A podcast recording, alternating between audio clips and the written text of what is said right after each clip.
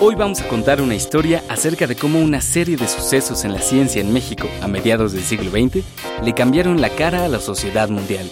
Tal vez ya hayas escuchado hablar de Luis Ernesto Miramontes, el químico mexicano que descubrió el compuesto que dio origen al primer anticonceptivo oral, pero quizás no hayas oído hablar de la empresa en la que él trabajaba y que dio un impulso fuertísimo a la química en México. La historia de Luis Miramontes y la empresa Syntex no solo es importante para la historia de la ciencia mexicana, sino que es un fascinante relato sobre cómo la relación entre la industria, la ciencia, la sociedad e incluso el Estado pueden tener efectos inesperados y mayúsculos. Quédate con nosotros para escucharla. Esto es Historias Cienciacionales. El Instituto Mexicano de la Radio presenta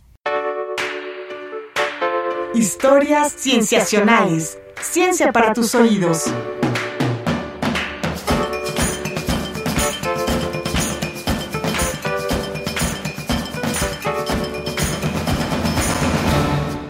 Bienvenidos a Historias Cienciacionales. Mi nombre es Víctor Hernández y en esta ocasión hablaremos sobre una figura de la ciencia mexicana que ha sido con justicia muy ensalzada, Luis Ernesto Miramontes, pero como nosotros también nos interesa la carnita de las historias, nos asomaremos a las circunstancias científicas en que este afamado investigador mexicano realizó el descubrimiento del compuesto químico que le cambió la cara a la sociedad del siglo XX.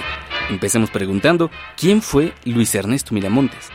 Luis Ernesto Miramontes fue un químico mexicano egresado de la carrera de Ingeniería Química de la Escuela Nacional de Ciencias Químicas, hoy Facultad de Química General. El grupo generacional conocido como pioneros de la investigación química en México, que se formó como primer grupo generacional en el Instituto de Química de la UNAM. Miramontes forma parte de este grupo, al lado de otros químicos relevantes como lo fue Jesús Romo, José Iriarte, Octavio Mancera, Estrada, Herrán, entre otros.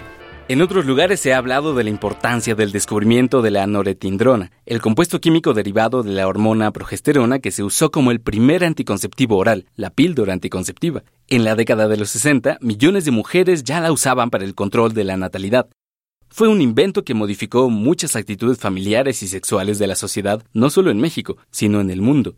A los pocos años de su invento, la Oficina de Patentes de los Estados Unidos le eligió entre los 40 inventos más importantes de los últimos 200 años. Luis Miramontes está en el Salón de la Fama de los Inventores en Estados Unidos, junto a Tomás Alva Edison, Alexander Graham Bell o los hermanos Wright. En 2005, la Academia Mexicana de Ciencias la consideró la contribución mexicana a la ciencia mundial más importante del siglo XX y nombró a Luis Miramontes como uno de los químicos mexicanos de mayor trascendencia mundial. ¿Cómo fue que ocurrió esta historia? En este episodio contaremos algunas de las circunstancias alrededor de este extraordinario descubrimiento y comenzaremos en las selvas de Veracruz.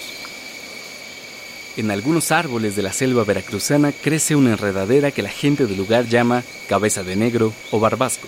Un profesor de química de la Universidad de Pensilvania en Estados Unidos, llamado Russell R. Marker, viene a aquellas selvas en los años 40 en búsqueda de un compuesto químico presente en aquellas plantas, un compuesto químico que le servirá de base para un proceso industrial que dará inicio a una industria farmacéutica enorme en las siguientes décadas. ¿Qué era lo que venía a buscar el doctor Marker en el barbasco mexicano y qué hizo una vez que lo encontró? Para hablar de esta anécdota y de toda la historia que le sigue hasta llegar a Luis Miramontes, está con nosotros en cabina el doctor Felipe León Olivares. ¿Qué tal, doctor? ¿Cómo está? Muchas gracias por estar aquí. Hola, ¿qué tal? El doctor León Olivares es químico por la Facultad de Química de la UNAM y doctor en ciencias en la especialidad de investigaciones educativas por el Centro de Investigación y Estudios Avanzados del Instituto Politécnico Nacional. Es profesor titularse en la Escuela Nacional Preparatoria en la misma UNAM, así como profesor en la Facultad de Química y tutor en la Maestría de Educación Media Superior en la misma universidad. Es miembro de la Sociedad Química de México. Su línea de investigación es la historia de la química en México en el siglo XX. Su más reciente obra es Aportes recientes a la historia de la química en México en colaboración con la doctora María La Paz Ramos. Y precisamente, doctor, queremos charlar con usted al respecto de este momento en la historia de la química en México, el momento en que Russell R. Marker está dándose cuenta que en México existe una planta que le serviría para sus investigaciones. ¿Qué era lo que buscaba este científico? Y más importante aún, ¿cómo llevó eso a la fundación de esta empresa, Syntex? 1940, la industria farmacéutica internacional está en expansión. Las grandes matrices, las grandes corporaciones están trasladando filiales a los países de la periferia. Es decir, la CIBA, la Merck, eh, la Sharing, todas ellas tienen controlados los procesos a través de patentes de productos esteroidales es decir, de las hormonas sexuales. Pero su materia prima era de materia prima animal, de glándulas de, animales, de testículos, de ovarios, etc. ¿Cuál era el interés en las hormonas sexuales? Tenían demanda. ¿Por qué tenían demanda? Dos casos para ejemplificar. La Armada de Estados Unidos confiscó un barco alemán en Sudamérica y lo curioso fue que encontró glándulas suprarrenales y decían, bueno, soportaron el tiempo sin comida, sin nada, por quizás por este producto.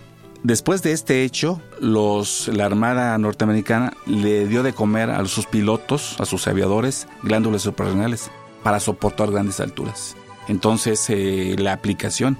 También la, la clínica Mayo, un investigador de nombre Kendall, encuentra que la cortisona tiene propiedades eh, antiinflamatorias. Es un compuesto para la artritis reumatoide. Entonces se dispara la demanda. Entonces, al ver las compañías farmacéuticas norteamericanas el gran avance que tienen las compañías europeas, deciden fomentar la línea de investigación. Y para esto surge la Parque Davis de Estados Unidos, fomenta un programa de investigación y el que resulta electo en este proceso es, sin duda, Mark L. Russell, que de formación fue físico-químico, pero él sus intereses fueron hacia la química orgánica. Un gran químico, ¿no?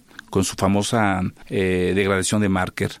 Cambia totalmente la visión de cómo extraer intermediarios químicos para lograr a través de síntesis orgánica productos esteroidales, es decir, progestágenos, en particular la progesterona. Y él encuentra eh, productos vegetales al sur de Estados Unidos y se va hacia el sur, al sur hasta llegar a la ciudad, hasta llegar a Veracruz, donde encuentra una planta de nombre cabeza de negro y después el barbasco. Y de ahí está el intermediario químico, sí, que es la diosgenina, de ahí se aísla y de, por transformaciones químicas se pueden una infinidad de compuestos.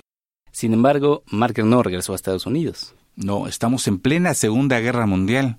Las empresas, las empresas, en particular la Parque Davis, se niega a instalar una filial para la producción del proyecto de Marker. Dice, México es un país subdesarrollado, no hay carreteras, no hay esto, las comunicaciones, etcétera. Y le niegan. Entonces, por voluntad propia, decide regresar a, a, Veracruz y después trasladarse a la Ciudad de México y encuentra en el directorio unos laboratorios de nombre Laboratorios Hormona que eran representantes de la Gedeon Richter que llegó en el 1928, 1930. Es decir, interactúa con los eh, empresarios de los Hormona y Somlo le dice, ah, junto con Lehman, que Márquez estaba loco. Que eran directores de este Que en este momento, en ningún país del mundo, en ningún centro educativo, era capaz de tener dos kilogramos de progesterona pura. Dice, eso no es progesterona. Y le dice Lehman, dame un gramo, dame un poquito.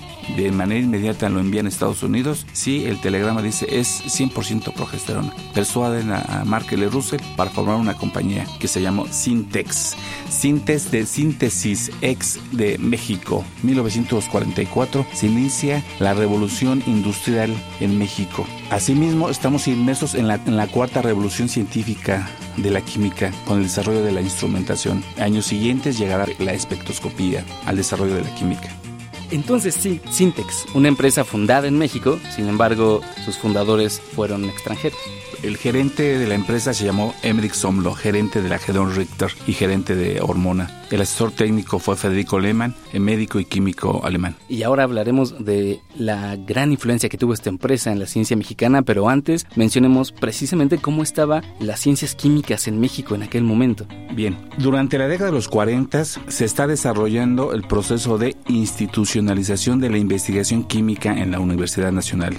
En 1941 se funda el Instituto de Química con el objetivo de formar recursos humanos de alta calidad para insertar y favorecer el desarrollo industrial. Recordemos que Ávila Camacho en esta etapa, sí, previo a eh, la etapa cardenista, se fomenta un nuevo modelo económico, el de sustitución de importaciones. Hay que recordar que en 1941 se expide una ley industrial de fomento a las nuevas industrias, que favorecerá todo este tipo de acciones. Asimismo, el Banco de México tiene un departamento de, de desarrollo industrial donde se generan proyectos de mucho impacto industrial en el campo de la química cito dos, eh, Sosa Texcoco e Ilsa, producción del, del hierro esponja. En este desarrollo de infraestructura educativa en la UNAM y la política del Estado van a favorecer el desarrollo industrial. Sí, 1944, Markel Russell está en Syntex. Eh, en enero de 1945 está Rosenkrantz, George Rosenkrantz, un químico formado en, en Suiza, al lado de Leopoldo Rusica que estaba en, Cuba. Los eh, empresarios de Sintes deciden contratarlo para restablecer los procesos de Sintes. En diciembre de 1944 rompe totalmente Marker con Somlo. Un conflicto complejo, se va de la compañía Marker, entra Rosenkrantz restablece los procesos de progesterona y la cantidad que produjo progesteronas eh, Marker inciden en el mercado mundial. En lugar de comprar estos productos de las compañías en Europa, empiezan a comprar en México. Entonces, Sintes decide ampliar sus programas de investigación. Para esto contrata a Rosenkrantz a Cal Gerasi, un químico formado en Estados Unidos, para generar nuevas líneas de investigación. Gerasi pide a Somlock generar un programa de vinculación con la UNAM. Gerasi pide dónde hay químicos de alto nivel en México. El único lugar donde había químicos formándose con esas características era el Instituto de Química de la UNAM. Tanto el director de aquella época, que era Alberto Sandoval, y Gerasi seleccionaban a los mejores estudiantes. Algunos estudiantes eran para hacer tesis de licenciatura, otros para hacer tesis de doctorado. Unos se quedaban en, Tacuba, en ciencias químicas, y otros en Sintex. Y la suerte del estudiante de ingeniería química, Luis Ernesto Miramontes, es seleccionado para hacer su tesis de licenciatura en los laboratorios de investigación Sintex 1949. 1950 él se inserta en el grupo de trabajo de Cal Gerasi y empiezan a trabajar unos compuestos extraordinarios de nombre eh, compuesto 19 NOR que van a dar pauta a la estructura de este de la norentindrona. Se podría decir entonces que la relación de Sintex con la universidad fue clave para el desarrollo de las ciencias químicas en México en aquel entonces. Por supuesto. ¿Cómo generar programas de vinculación entre la iniciativa privada y la universidad, los institutos de investigación? ¿Cómo formar recursos humanos de alta calidad? ¿Cómo generar problemas de nivel académico, retos, retos de la industria, trasladarlos a la parte académica. Los cursos de doctorado se daban en química orgánica, pura química de esteroides es decir, los temas de vanguardia. ¿sí? Ustedes imagínense a Estrada, Herrán, en los cursos de química orgánica, en el doctorado o en la propia licenciatura, era de nivel. Eran los temas de vanguardia. La química que se enseñaba estaba al azar, estaba al momento de la química que demandaba la industria. Y eso es el momento importante para el desarrollo de la química, formar recursos humanos. ¿Para qué? Para entender la transferencia tecnológica y generar nueva tecnología. Así es, hablaremos entonces acerca de eso y del descubrimiento de Luis Ernesto Miramontes regresando del corte. Vamos a un corte y regresamos. Tú escuchas historias cienciacionales. Ciencia para tus oídos. Ciencia para tus oídos.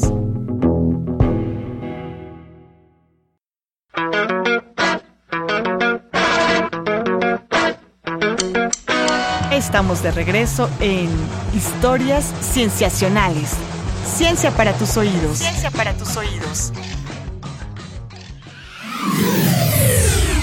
Estamos de regreso en Historias Sensacionales y estamos hablando del químico mexicano Luis Ernesto Miramontes, su descubrimiento del compuesto que permitió la pastilla anticonceptiva y su contexto, que ocurrió mientras él trabajaba en la empresa Sintex. Nos acompaña el doctor Felipe León Olivares. Ah, doctor, ahora el mismo Miramontes ha señalado que él no buscaba un anticonceptivo, un compuesto que sirviera como eso, sino algo para un fármaco antiabortivo, que se podría decir que es casi todo lo contrario. Pero de todos modos, él estaba, él y su investigación estaban inmersos en un gran programa de investigación sobre los esteroides, hormonas sexuales humanas.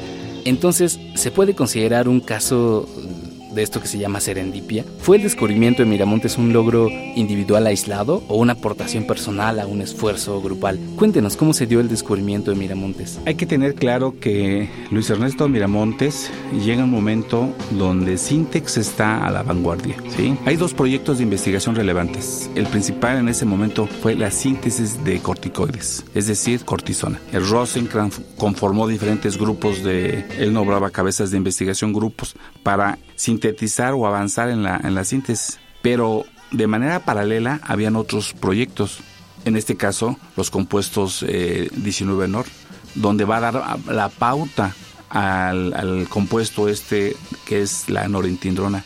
Fue un proyecto que lo diseñó, que lo construyó Cal Gerasi, porque Miramontes estaba haciendo su tesis de licenciatura. Si ustedes checan en la literatura en qué momento se titula de la licenciatura Miramontes, será hasta 54 o 56. En ese momento, el trabajo de investigación que hace eh, Miramontes es de interés, de interés para la compañía.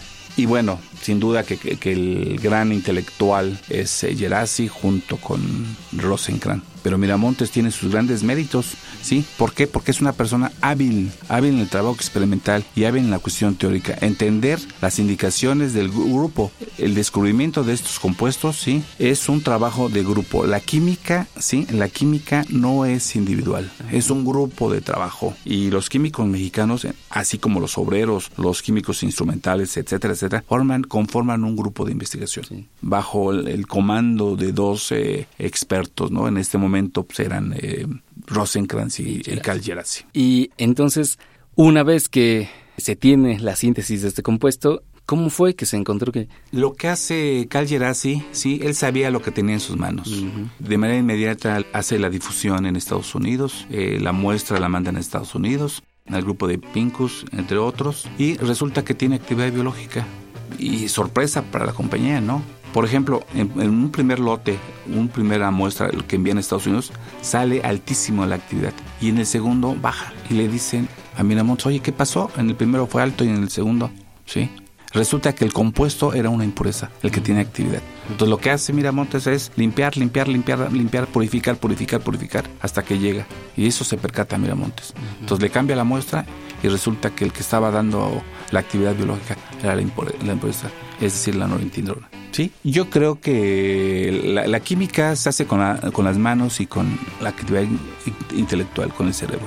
¿Cómo se construye? ¿Cómo se va generando lo que implica la síntesis orgánica? Es habilidad, las manos. Si un químico orgánico sintético se ensucia las manos y utiliza su cerebro, trabajo intelectual. Y ahora es interesante mencionar que si bien la síntesis de este compuesto ocurre aquí en México, México se convirtió en un productor de píldoras anticonceptivas. Al momento en que Cal Gerasi lo, difunde en, la, en Estados Unidos, lo que hace Somlo es tratar de meterlo al mercado.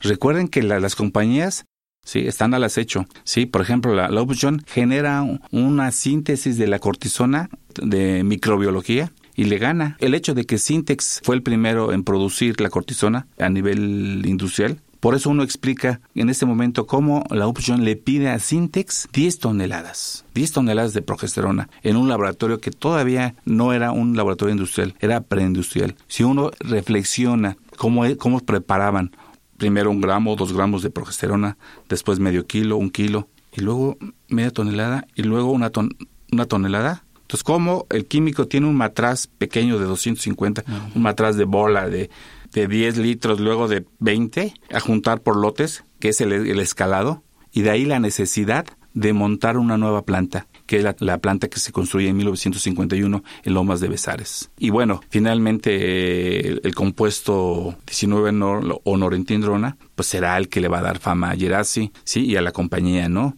Hay una serie de, historias que se cuentan cómo es que el grupo Searle se introduce a Sintex para tratar de vender, porque si ustedes revisan la literatura, el primero que entra al mercado es el compuesto Norentindrel de Searle. ¿Y por qué no fue el de Sintex? Porque Sintex no era una compañía que tenía. La nortindrona fue la primera especialidad farmacéutica de Sintex. Fue una ballena, no fue un pescadito. A Somno le quedó, le quedó grande el hallazgo. Y ahora lo interesante es que una vez que Sintex empieza a tener este renombre como empresa basada en México, el gobierno empieza a a tomar parte y empieza a apoyar el crecimiento de la empresa, incluso al nivel de decretos presidenciales. ¿Nos puede contar cómo, una vez que está este momento de la historia de Sintex, cuál es el papel del gobierno ahí? Desde Ávila Camacho hay todo un programa de política científica que surge en la etapa cardenista. El antecedente de CONACIT, CONESIC, CICIC y NIC surge en la década de los en el 38 con Cárdenas. El Estado está preocupado por abastecer de recursos humanos a la industria. Está el Departamento de Desarrollo eh, Industriales del Banco de México. Y lo que hace Sintex o lo que hace el Estado para Sintex es generar decretos de control del barbasco, es decir, la materia prima. Y no le permite que las otras compañías eh, puedan explotar en este país. Y hay toda una serie de demandas que empiezan en el 53-54 contra Sintex y además como las filiales de las grandes compañías, eh, Sharing, etcétera, empiezan a meter filiales para producir compuestos de la misma eh, naturaleza estructural de esteroides y ustedes nada más aparece Steromex, Laboratorios Julian, etcétera, etcétera, ¿no? Entonces hay un, grupo de, que, compite con Sintex, pero el Sintex está al, lado de, de, con el Estado. Vean algunas fotos que están en red. Eh, Miguel Alemán, sí, está en Sintex. Inclusive el rector de la universidad hace visitas a Sintex. Es decir, la universidad sabe muy bien que existe una compañía de nombre Sintex, el Estado sabe muy bien hay todo un juego político que se maneja. ¿Sí? No se imaginan, no se imaginan la cantidad y la infraestructura de equipos, ¿sí? de laboratorios que, llegó a tener ya en Lomas de Besares porque Sintex surge en los laboratorios de eh, Laguna de Mairán en la colonia Nahua en Los Hormona y ya en el 51 es Lomas de Besares, entrada de Toluca, ¿no? Definitivamente el caso de la empresa Sintex, Luis Miramontes, es un caso que tiene muchas dimensiones, ¿no? Sociales, políticas. También nos interesa una, porque si bien el desarrollo de la píldora anticonceptiva tuvo repercusiones mundiales, ¿no? Pero el caso en particular de la relación entre Sintex y las universidades mexicanas, la UNAM sobre todo, este, también tuvo una repercusión muy fuerte en el establecimiento de, de la química como una opción profesinal de investigación básica, ¿no? Aquí en México. Ciencia básica y ciencia aplicada. Y yo diría que más ciencia aplicada. ¿Por qué? Porque la gente iba a, Sintex a hacer tesis, a hacer investigación y la gente se quedó a trabajar. En 1954 se construye Ciudad Universitaria los institutos que estaban en la periferia de la ciudad pasan a, la Torre de Ciencias. El Instituto de Química estaba en Tacuba, pasa a la Torre de Ciencias, piso 10, 10, 11, etc. Entonces, ¿cómo mantener la, formación de investigadores? Pues era el vínculo con esta compañía, ¿no? Pero estamos hablando de los 50, todo, desde el 49 ¿sí? hasta el 56, que CITES es absorbida por el grupo Ogden Corporation. Y bueno, y habría que reflexionar cómo es que la filial se la llevan Estados Unidos. ¿Y por qué? ¿Y quién decide? Sí, por supuesto que Gerasi cuando difunde los hallazgos de la notindrona, inmediatamente en el 52, al final, al final del 52, ya no está en México, se va a Estados Unidos.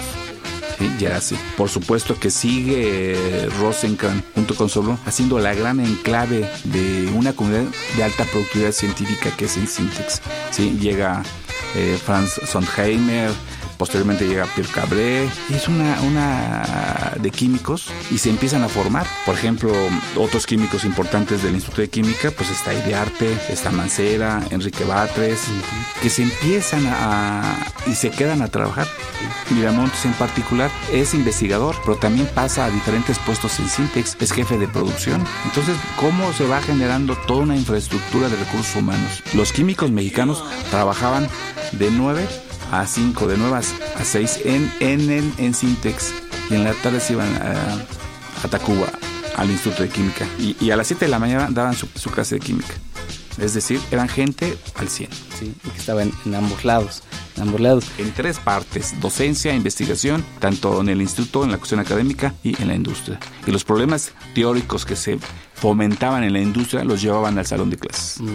Hoy eso está perdido. Yo te preguntaría, si la industria minera, el petróleo, el caso de Pemex, el IMP, ¿sí? Hay que entender la, desaceleración industrial, el desmantelamiento y la, falta de voluntad política de este Estado, porque el modelo económico ha cambiado. Sí, que es precisamente una de las preguntas con las que nos gustaría concluir, ¿no? ¿Qué nos enseña el caso de Sintex pensando en que, bueno, fue llevada fuera del país, tuvo una etapa, esa etapa terminó, pero ¿qué nos enseña el caso de esta empresa en cuanto a lo que podemos aplicar para la ciencia mexicana? Hay varias cosas, sí. Cuando Jesús Romo Armería, 1971, gana el Premio Nacional de Ciencias y Artes. Uno de los químicos que trabajó allí. en la síntesis de la cortisona. Dice en su discurso, las grandes empresas las grandes empresas, las que tienen los bienes de, los bienes, eh, de material, los que tienen los grandes capitales, son estas las que son capaces de llevar el conocimiento a, la sociedad. Los países de la periferia como nosotros, ¿sí? No somos capaces, ¿sí? No es de que no seamos capaces, no se vinculan los diferentes sectores, tanto el Estado como el universitario y la iniciativa privada, para llevar el producto al mercado. Sin duda, una de las grandes enseñanzas es el nivel de formación de recursos. Si uno analiza 1944, antes de la fundación de Sintex, los químicos mexicanos publicaban en el boletín del Instituto de Química. Y cuando Romo, que es el primer químico, al igual que Ran, al igual que Iriarte, igual que Miramontes, entran a Sintex, están en las mejores revistas a nivel mundial por ejemplo, el JACS, el Journal of American Chemical Society. ¿Dónde publican en las mejores revistas? ¿Dónde eh, se empieza el proceso de, patentar ¿sí? y el desarrollo de productos? ¿Cómo es posible que un país con una materia prima como el barbasco y otras no se genere una industria local para abastecer los productos nacionales? Y la otra pregunta, ¿por qué el Estado no, no es capaz de construir una refinería? ¿Mandar el petróleo como cabal? La UNAM con su facultad de química va a cumplir 100 años. La ESIQUE, la Escuela Superior de Ingeniería Extractivas del Poli, se fundó en 1947. Y el MP, la UAM, ¿no somos capaces? ¿Qué pasa? Que esa sería la pregunta para los que dirigen la ciencia y la política científica en este país, en este momento. Y me parece que nos podemos quedar con esa pregunta. Solamente para terminar, doctor, usted tiene algunos artículos importantes acerca de Luis Ernesto Miramontes, por ejemplo el de la revista de Educación Química. Eh, ¿Pero dónde podemos encontrar más información sobre esta figura y sobre todo sobre este contexto social de aquellos tiempos? El año pasado, junto con la doctora María de la Paz Ramos, eh, se publicó el libro Aportes recientes a la historia de la química en México. Ahí hay información. Este libro se encuentra en el Instituto de Química de la UNAM, en Ciudad Universitaria, y en el SEIS, en el Centro eh, de Investigaciones Interdisciplinarias en Ciencias y Humanidades, en la parte de, ventas de, de, libros. También 2015, el más reciente, es un corte muy importante y ahí hay mucha información de Miramontes en el libro del 50 aniversario del posgrado en Facultad de Química de la UNAM. Un libro coordinado por el doctor Andoni Garretz y el doctor eh, José Luis Mateos, profesor emérito de la UNAM el capítulo en particular sobre la Escuela de Graduados de la UNAM, donde hay información sobre los primeros doctores en química formados en la UNAM y que sin duda están vinculados con, con Sintex y bueno, ahí está la figura de Luis Ernesto Miramontes. Y que se puede encontrar también en Facultad de Química. En Facultad de Química en Ciudad Universitaria. Muy bien, pues muchísimas, muchísimas gracias doctor Felipe León Olivares por habernos acompañado. A ustedes, gracias. Gracias. Esto ha sido todo en Historias Cienciacionales. Agradecemos mucho al doctor Felipe León Olivares por habernos acompañado. Eh, si ustedes tienen alguna pregunta, duda, comentario, sugerencia, pueden escribirnos en nuestras redes sociales, Facebook, Tumblr, WordPress como Historias Cienciacionales, en Twitter como arroba cienciacionales, todo con C, y en correo como historiascienciacionales arroba gmail.com. Participaron en la realización de este programa Marcela Montiel en la producción y edición, Carolina Durán en diseño de audio y edición, Roberto Portillo en grabación y edición y Manuel Compatitla en los controles técnicos. Nos vemos vemos la siguiente semana en un episodio más de Historias Cienciacionales. El Instituto Mexicano de la Radio presentó Historias Cienciacionales. Ciencia para tus oídos.